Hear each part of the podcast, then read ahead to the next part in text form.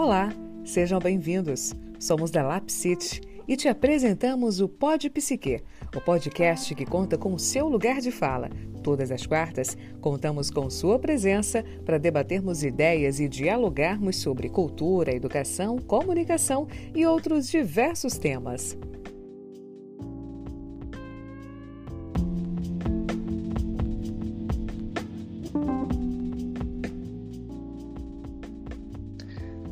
Olá, pessoas, sejam muito bem-vindos, muito bem-vindas e bem-vindes a mais um episódio do Pod Psique, seu lugar de fala. Meu nome é Alberes e quem me acompanha hoje é a minha colega elegante Ellen. Olá, pessoal, me chamo Ellen, sou estudante de psicologia e também parte da Liga Acadêmica de Práticas Psicossociais e Territorialidades. Hoje vamos falar sobre pandemia e a relação com o tempo e para colaborar com a gente, convidamos a professora e, psicóloga Jéssica Veríssimo. Seja muito bem-vinda, professora, e obrigado por estar conosco. Olá, Alberes. Olá, Ellen. Olá, nossos ouvintes né, do Lugar de Fala.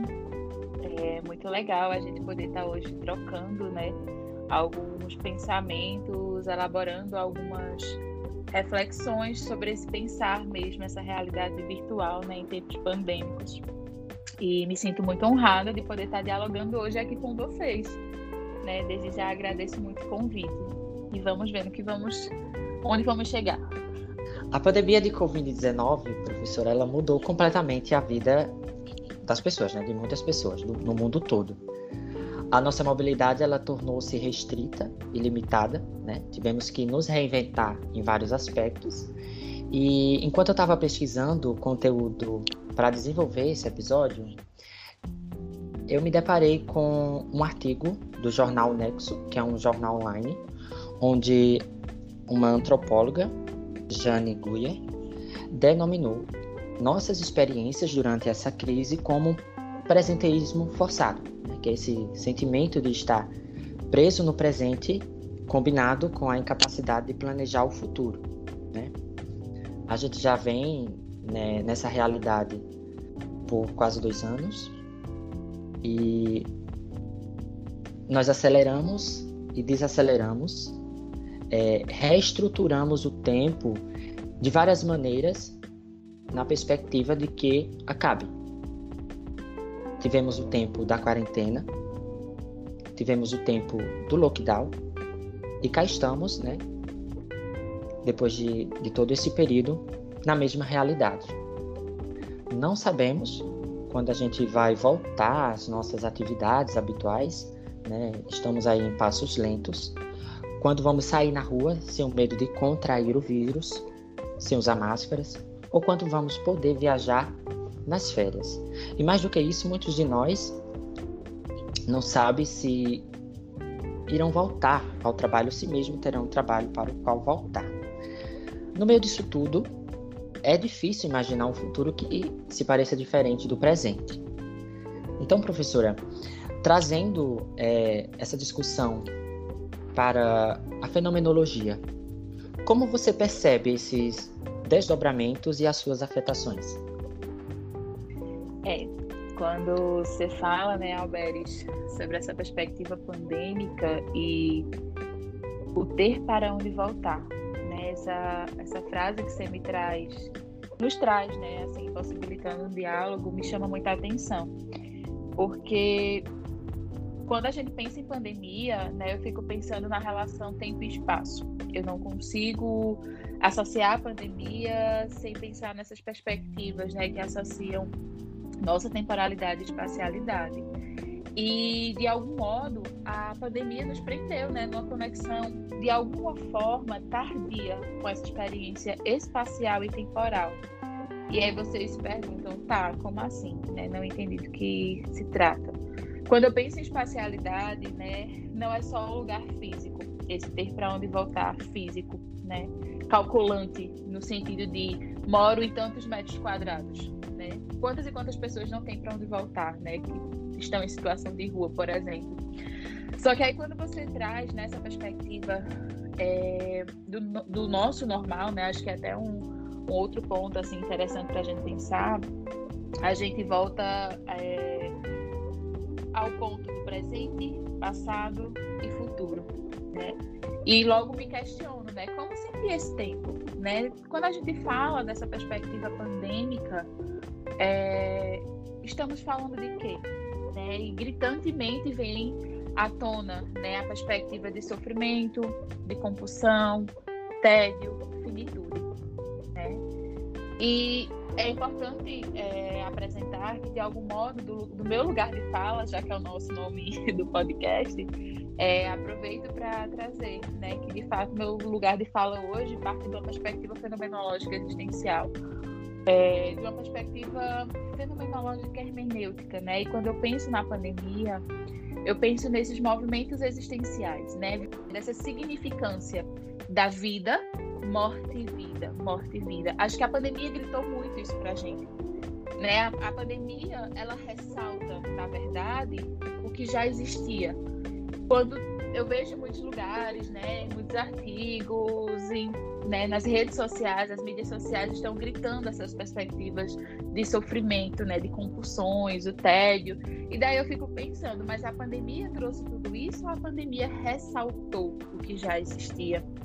Né? E aí quando vocês me trazem, né, essa perspectiva temporal e logo associa a espacialidade, eu penso nessa significância, né, que a gente acaba fazendo articulação entre a mundanidade, né, que a gente chama na fenomenologia da mundanidade do mundo, né, enquanto essa rede referencial de sentido, o modo como a gente vai se colocando, né, aberto, né, para compreender, né, pra, e constituindo esse círculo hermenêutico, né, esse círculo compreensivo, né, da nossa existência. E, de alguma forma, é, não tenho como desconsiderar né, o quanto a pandemia ressalta essa relação de acelerar o tempo. Né? Hoje a gente pode, por exemplo, no, em um dos nossos aplicativos de comunicação, é, no WhatsApp, por exemplo, a gente tem como aumentar né, a velocidade. No podcast eu consigo aumentar a velocidade, no YouTube a gente já conseguiu aumentar a velocidade. E eu fico pensando o quanto, já que a gente está falando de pandemia, e numa realidade muito virtualizada, né, essa virtualidade presente no, com as tecnologias, ressalta para a gente essa perspectiva da era da técnica. Principalmente porque na fenomenologia existencial a gente olha de um outro lugar para a técnica moderna, questionando né, o sentido dessa técnica, questionando o sentido né, desse lugar de controle que muitos de nós né, buscamos por meio da tecnologia, por meio das relações, por meio do nosso trabalho. E aí, quando você me fala, né, Alberes, nessa perspectiva do ter para onde voltar, eu fico pensando, né? Anteriormente, a gente poderia, pensando num passado não tão distante, né, um passado recente, dois anos, parece muito tempo. Quando a gente pensa nessa perspectiva do passar o tempo no período pandêmico, parece que dois anos faz muito tempo. Mas se a gente olhar direito em dois anos, um ano e meio, né, é recente. É recente. Quando a gente fala de uma existência e a pessoa tem um ano e cinco meses, a gente não fala, nossa, já tem um ano e cinco meses, né? É, é uma perspectiva bem embrionária, né? Conhecendo ainda a vida. Mas numa perspectiva pandêmica, em que nós estamos lidando o tempo todo com dores do existir, parece que faz muito tempo. É, e nesse parece fazer muito tempo, é, vem algumas palavras à tona, né? Que são palavras que a gente cotidianamente escuta por nós mesmos, pelos nossos colegas, nos atendimentos psicológicos, né? Seja no plantão, em psicoterapia, né? Numa avaliação é, psicológica, né? As pessoas têm falado muito sobre essa questão presente da era da técnica, que é a produtividade. Né? Eu acho que temos construído uma sociedade que a auto-performance é gritante. Né? Então eu tenho que produzir mais, eu tenho que desempenhar mais coisas. E ao mesmo tempo em que eu tenho que trabalhar muito, produzir muito, eu também tenho que ter uma positividade presente. E aí é outra questão, né, que eu vejo que o tempo na pandemia fez com que algumas pessoas se relacionassem com essa temporalidade por meio de uma positividade que eu arriscaria dizer tóxica, né? Em que você precisa, né, é, utilizar desse tempo, desse tempo que para muitos foi um tempo livre, para outros não foi um tempo livre, né? Mas utilizar esse tempo numa perspectiva de um ócio criativo, né? Então assim, não tenho nada para trabalhar hoje, não tenho nada para fazer hoje. Então o que é que você pode fazer para utilizar esse tempo melhor?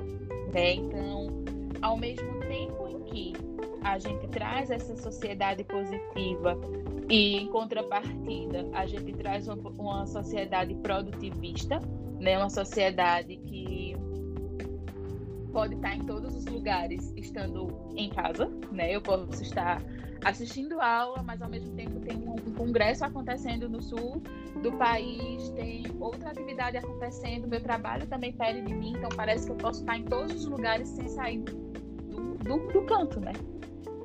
E anteriormente a gente tinha o quê? Para eu poder sair do trabalho, ir para a faculdade, eu tinha o trânsito, o movimento, né? Então a relação espacial muda. E de alguma forma, esse tempo cronológico, agora eu parto de uma perspectiva do cronológico, é, o tempo de deslocamento entre minha casa e o trabalho, entre minha casa e a faculdade, eram momentos que eu chamo de escapismos, né?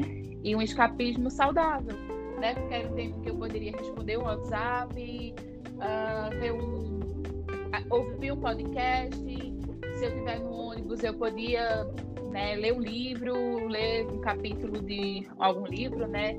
É, sei lá, eu poderia fazer alguma coisa. Só que aí quando a gente fala desse tempo em pandemia, eu penso minha casa é onde eu trabalho. Isso, obviamente, né, compreendendo a realidade de muitas pessoas que ficaram em suas casas, né, trabalharam em suas casas, estudaram em suas casas e não precisaram sair. Né? Então, como é que eu penso? Né? Como eu divido o espaço casa, o espaço é, metros quadrados em que resido, né? Entre trabalho, lazer, estudo, descanso, família, afeto. Né? Como? Quando, na verdade, lá fora temos gritos de adoecimentos, de mortes, de fragilidade política, é, né, nessa perspectiva econômica, porque isso a gente também não pode desconsiderar o que esse tempo pandêmico mostra para a gente, né? Só que ao mesmo tempo que foi tudo muito acelerado, foi tudo também muito devagar. Tanto é que a gente se confunde faz dois anos, que quase dois anos, um ano e meio que estamos assim. Mas parece muito tempo né? Como eu disse anteriormente, mas nem faz tanto tempo assim. Mas como a gente perdeu essa noção espacial, como a gente também perdeu o controle da vida, né? Eu acho que a pandemia ressaltou isso. A gente vinha numa velocidade bem desenfreada, né? De relações, de compromissos, de busca, né? De desempenho. Isso eu falo não só para as pessoas que já estão trabalhando, né? É, nessa vida laboral mesmo, mas essa perspectiva produtivista acadêmica mesmo, né? Então, assim, de repente eu me dei conta que eu não tenho controle de nada. Todos os formatos e padrões que eu aprendi, como dar aula, se é que existe só um padrão, mas assim, pensando nessa perspectiva, a gente não foi ensinado a utilizar essa tecnologia tão próxima, né? Então, os seminários passaram a ser reinventados, as apresentações também. Os atendimentos psicológicos tiveram muito mais visibilidade por meio dos atendimentos online e diversas outras atividades remotas que surgiram no meio desse caminho. Mas ao mesmo tempo, eu penso, esses ritmos de vida é, em tempos pandêmicos, né, trouxe uma perspectiva muito desenfreada de que a gente não tem controle de nada. E outro ponto que eu penso, né, Alberes, assim, e Ellen também, se vocês quiserem falar algo, né, é, acho que a gente está aqui muito mais para uma conversa, né? Mas assim, ao mesmo tempo que eu fico pensando,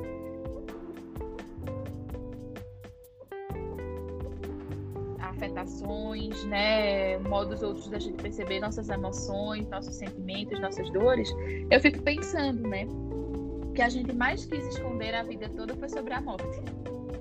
Só que agora mostraram outra forma da gente poder se relacionar com a morte. De repente, tudo ficou diferente.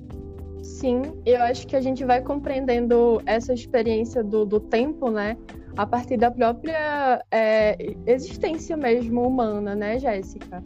E pensando na própria questão trazida por Alberes sobre o quanto a gente está tendo que reestruturar o tempo, isso me faz pensar também sobre o experienciar o tempo, mas é um tempo pandêmico, né? Porque a gente está tendo várias experiências: revolta, medo, tédio, solidão, incerteza, angústia e tantas outras demandas que vai nos atravessando, sabe?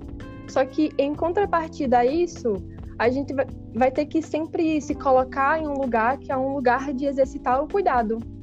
Porque falar de pandemia, é, falar da existência né, de um vírus, é também sobre um pensar que é um pensar coletivo. É sobre ocupar um lugar de responsabilidade, de respeito. E diante de tantas afetações, né, sejam essas afetações positiva ou negativa, é, a gente vai compreendendo que, que essas afetações, essas experiências na pandemia, são também experiências existenciais, né? E se deparar o tempo todo com a morte, é, pessoas morrendo por Covid-19, por exemplo, será que não acaba colocando em pauta também o ato de existir? Aí veja, por meio da angústia que tudo isso vai provocando na gente, com o enfoque fenomenológico, né, que é teu lugar de fala, eu te pergunto, Jéssica, qual a relação que as experiências da, da temporalidade têm com a noção de finitude? Principalmente porque a gente já começou a entrar nesse aspecto né, de finitude, porque é impossível a gente não ir associando a questão do ser com a relação é, e relacionando com a questão do tempo e tocar com a, no, a noção de finitude. E, aliás, qual o lugar da própria angústia nesse tempo pandêmico, né? Verdade, eu fico pensando, né? É, tô rindo, mas é numa perspectiva de, de angústia mesmo, assim, de desespero, né? Como assim, né? Você falando nessa perspectiva das afetações, né? E o angustiar-se, é, volto a dizer, né? A pandemia só ressaltou a angústia de existir, né? A pandemia ressalta, né? Que não temos controle de muitas das nossas afetações, de muitos dos nossos sentimentos, né? E de repente com um questionamento, né? Qual o sentido desse acontecimento? Qual o sentido da vida, né? Qual o sentido de tal experiência? E de alguma forma, né? Eu acho que a instantaneidade, né, desse tempo é, faz com que eu não possa me demorar, inclusive na minha própria angústia, tem uma frase da Mafalda que com certeza vocês já devem ter ouvido, me ouvido falar em sala de aula, né? Mas assim, a Mafalda disse em um dado momento que justo a mim me coube ser eu. E justo na pandemia me coube ser eu. Não tinha como eu ser outra coisa. Né? E aí a pandemia gritou pra gente: olhe-se, perceba-se, cuide-se, cuide do outro né? Porque não ficou uma perspectiva individualista. Cuide somente de você. A partir do momento que eu cuido de mim, é, não saindo de casa ou saindo mais com álcool, máscara, né? Os atendimentos psicológicos é, com EPIs, por exemplo, né?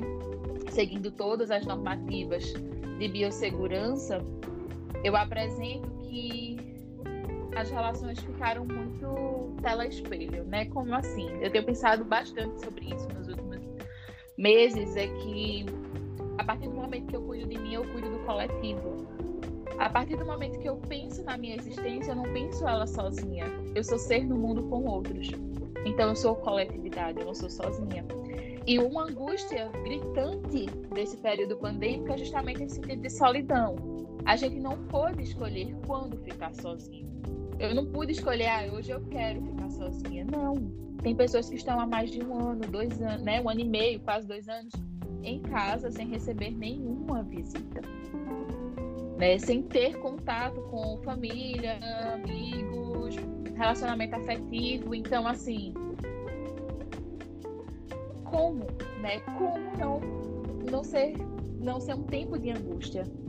eu fico pensando que esse período pandêmico mostrou para a gente, né, por meio da tela espelho, quando né, há pouco tempo eu vinha falando, porque a virtualidade fez com que muitas das nossas atividades né, fossem por meio das nossas telas, pelos tablets, iPads, computadores, celulares, né? Ao mesmo tempo que eu estou vendo o outro, eu também me vejo. E de repente, anteriormente, antes da pandemia, a gente não parava E no período pandêmico eu fui convidada, eu fui convidada ou convidada a olhar para a minha existência.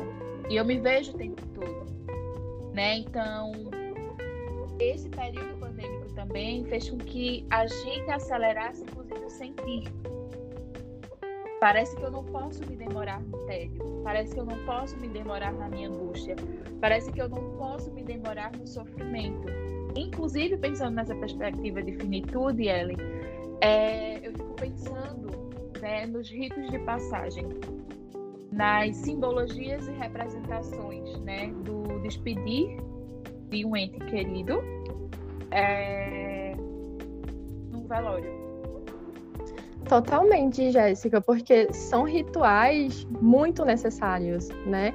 E, ficou, e fica muito escancarado a importância desses rituais, principalmente nesse tempo pandêmico. Porque como é que eu lido com, com esse luto, né? E esse choro, e esse ver a pessoa. A gente tá lidando o tempo todo com, com morte, com, com uma incerteza, né? E, inclusive, a gente entra também numa outra questão quando a gente está falando desse, desses aspectos de angústia, sobre esse se permitir mesmo estar angustiada e não patologizar isso, porque nesse tempo pandêmico eu acho que a gente vai tendo até que rever esses conceitos do que é normal, do que é patológico e não necessariamente patologizar essa angústia, né? Que está se manifestando mediante a tanta incerteza, mediante a tanto caos, tanta revolta, sabe? Perfeito, perfeito, Ellen. É assim, é, até mesmo porque o angustiar-se né, da condição humana. E me preocupa bastante, né? Porque a psicopatologização né, do, da angústia, do existir, é muito frequente né? Até mesmo porque é, a era da técnica né, faz com que a gente lide de um outro modo, né, com as nossas sensações, as nossas afetações. Então, se eu estou triste, eu não posso estar triste, eu preciso ser produtiva.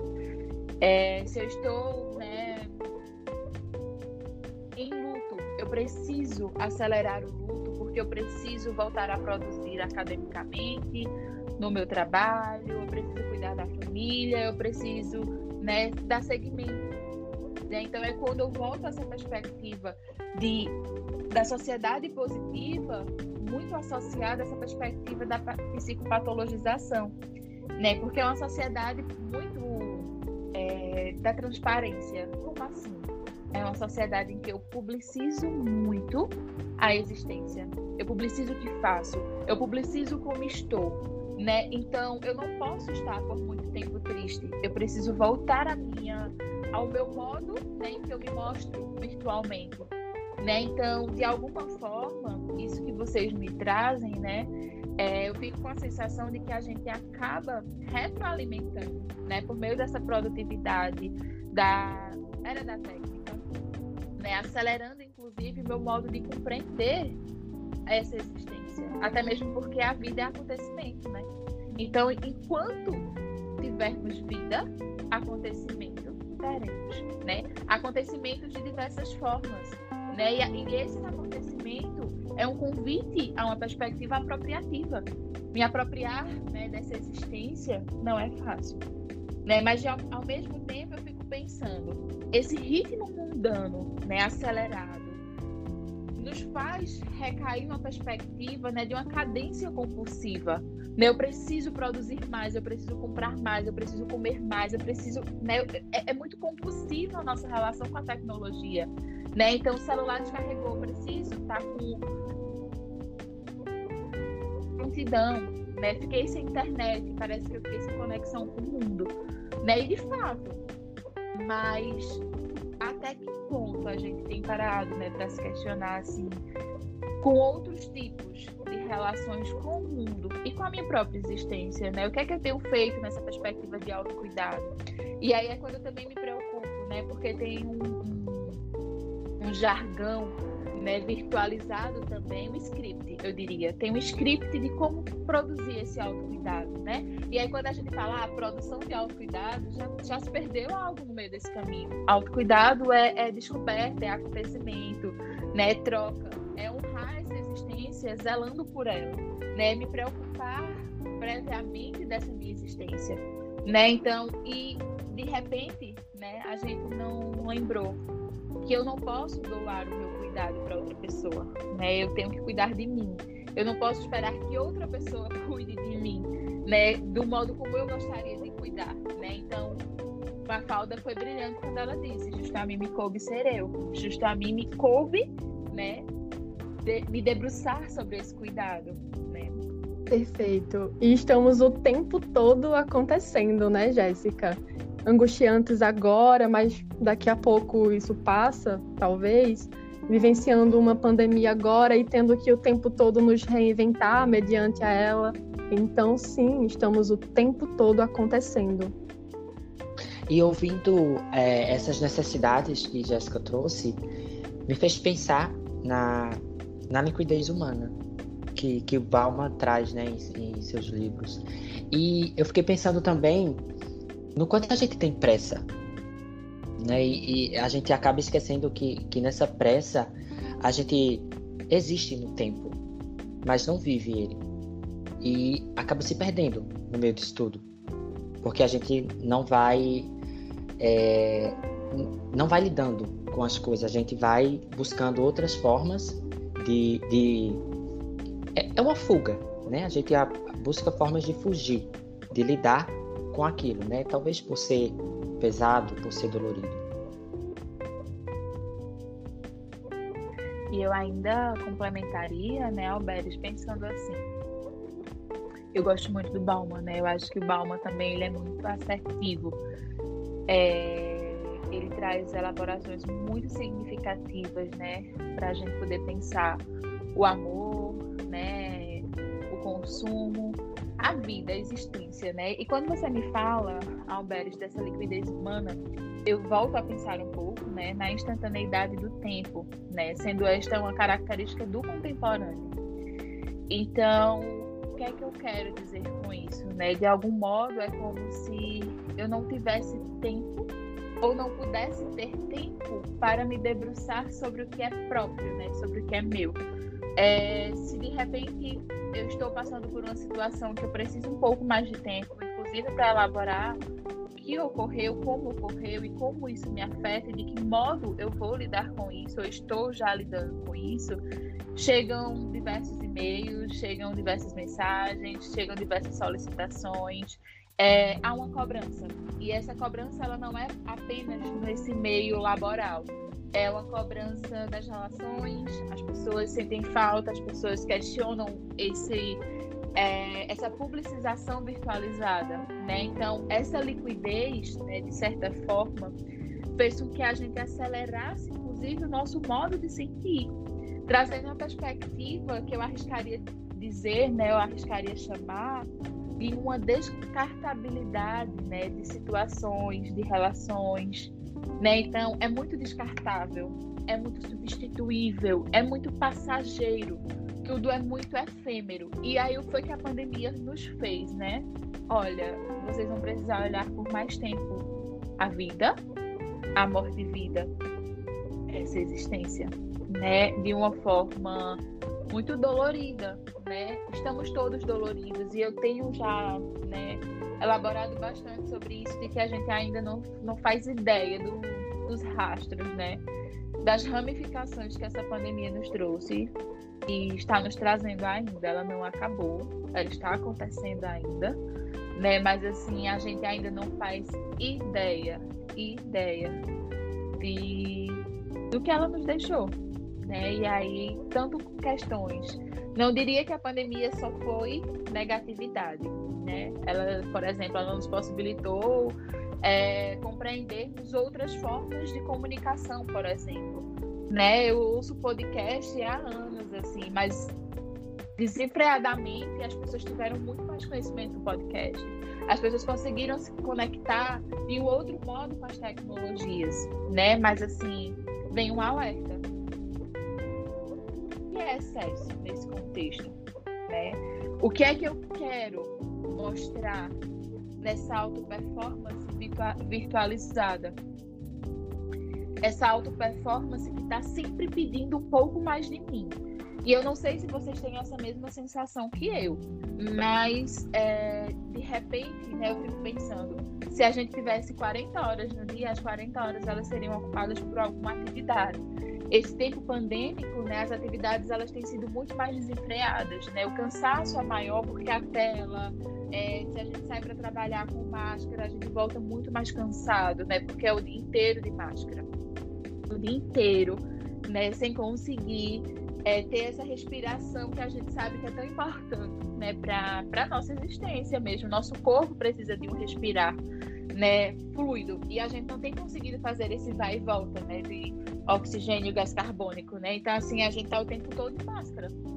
E isso também traz um cansaço. Né? É, é uma geração em que a sociedade do cansaço ela é muito presente né? E isso tem a ver com o que você também traz, né, Alberto? Essa pressa. Essa pressa no sentir, essa pressa nos acontecimentos. Então, eu tenho urgência, é a urgência do tempo, né? Então, eu quero acelerar o tempo, eu quero acelerar o áudio que você me manda, eu quero acelerar uma série de coisas. Só que a vida, em suas afetabilidades, né? Eu não consigo fingir que passou, né? Como a gente costuma chamar também, né? muitas das nossas experiências, né, como feridas que precisam de cura, de cuidado, né?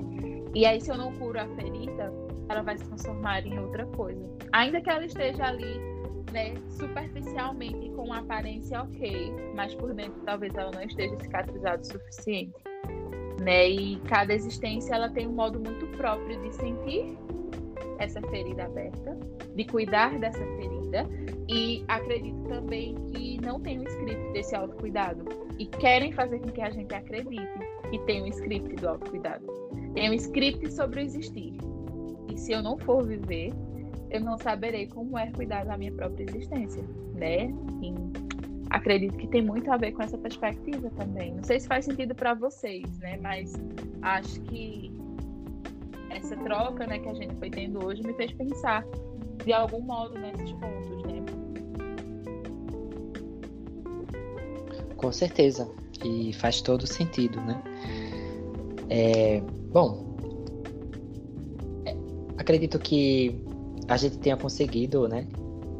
É, transmitir né, o que a gente queria passar para as pessoas sobre essa, essa relação com o tempo nesse período tão turbulento, né?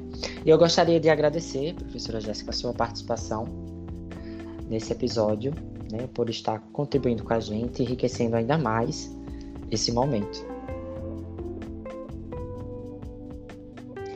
É uma honra estar aqui, gente, mas ainda dividindo espaço, né, com essas pessoas incríveis. E me sinto imensamente feliz por Jéssica ter aceitado estar aqui com a gente, é, principalmente enquanto seu lugar de fala é sempre uma honra, principalmente para a gente que já teve a experiência de tê-la como docente. Então, acredito que não vai ser enriquecedor não só para quem está nos ouvindo, mas para mim e para Alberes também. E acredito que para você também, Jéssica. Então, muito obrigada por ter aceitado. É sempre uma honra dividir espaços com você. Eu costumo dizer, né, que a vida ela se constitui nessa coxa de retalhos, né? E quando nos encontramos para pensar sobre tempo, espaço, vida, né, o acontecimento é, dessa existência, vamos nos afetando. Né? Então, eu me afeto com a narrativa de Alberes, com a narrativa de Ellen, vocês se afetam com a minha e assim vamos seguindo né, nesse nessa colcha de retalhos, né, de afetações e sendo tatuados um com a existência do outro, né? E assim, muito obrigada, né, é, pelo convite É sempre uma honra conversar com vocês, né? E e é isto, né? Assim, estou sempre à disposição para a gente poder pensar né, sobre essa existência cotidiana e pensarmos nessa psicologia, ou melhor, nas psicologias e nos seus desdobramentos contemporâneos, né? E é isto. Muito obrigada. Bom, a gente, a gente fica por aqui. Vamos encerrando esse episódio. Agradeço a participação de, de todos mais uma vez. Até o próximo episódio, pessoal.